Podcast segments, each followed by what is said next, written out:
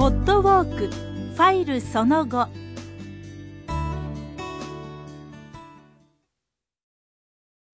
さあ、大天守の3階にやってまいりましたね。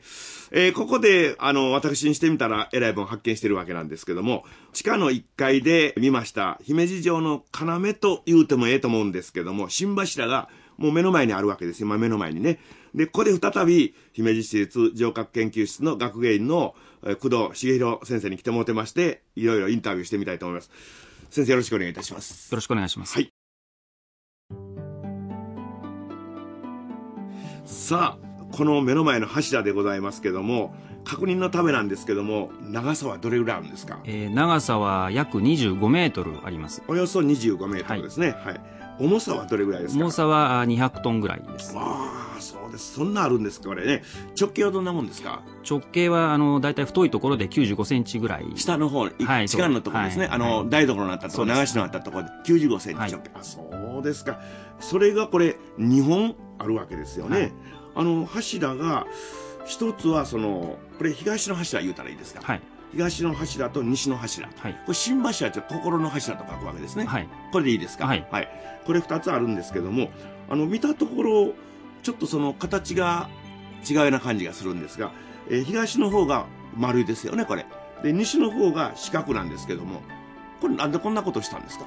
あの、東の方の柱は、築城当時のままの柱なんです。400何年前のはい柱ですか、あ、東は。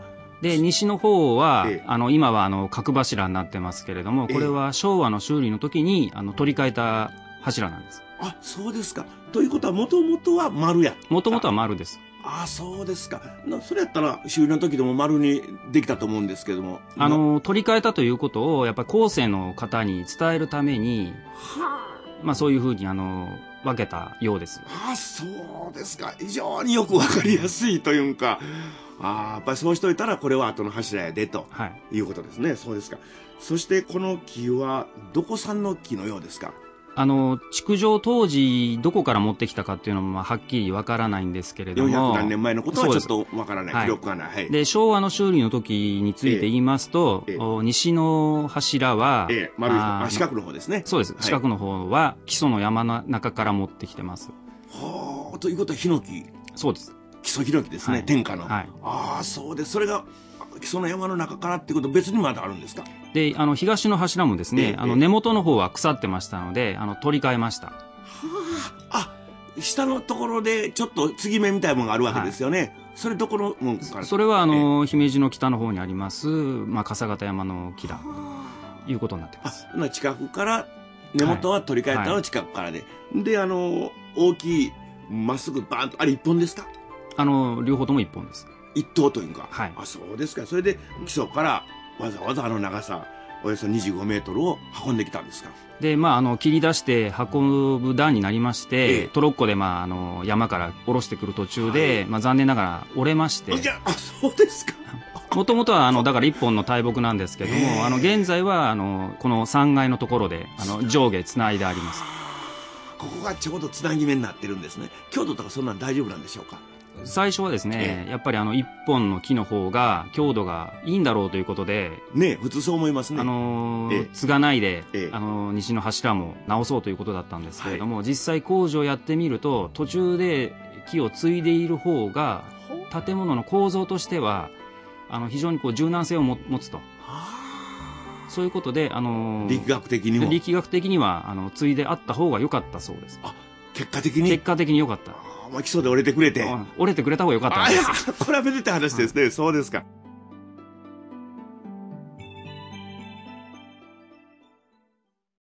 いやー、いろんな新しい発見をさせていただきましたね。姫路市立城郭研究室学芸員、工藤茂弘先生、大変面白いお話をありがとうございました。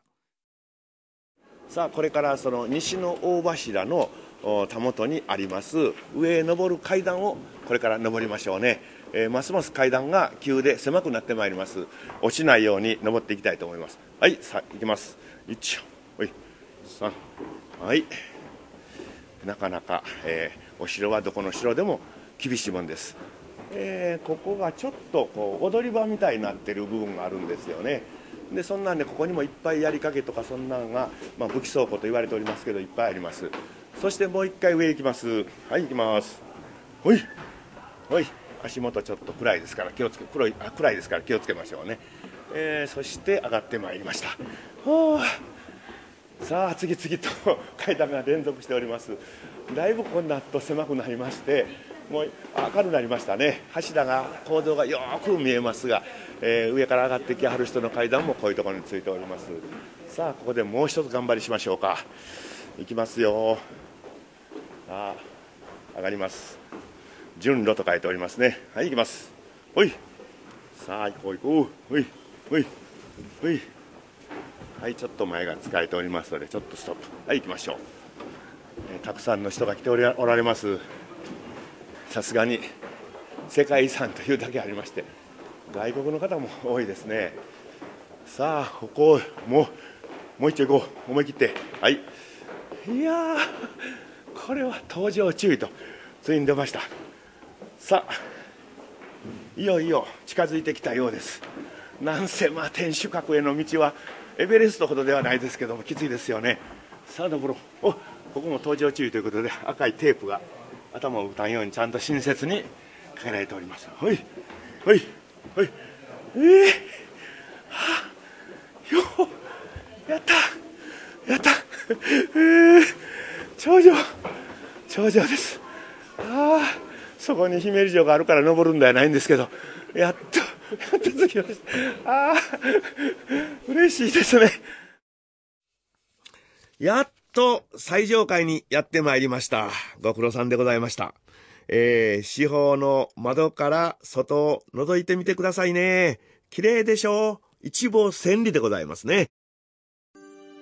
この天守閣、我々が今おるとこでございますけども、ここは様々な伝説がありますが、この最上階の中央にあります、お坂部神社、神社があるんですよね。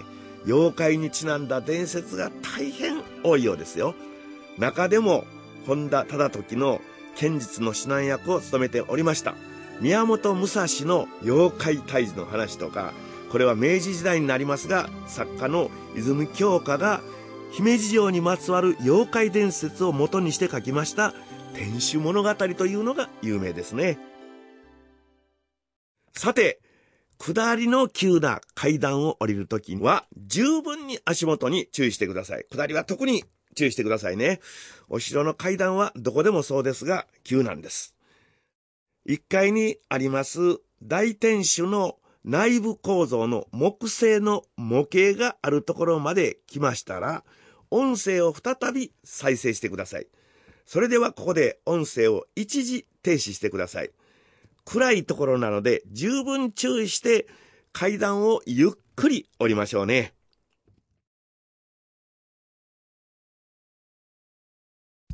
兵庫の大別荘姫路城探検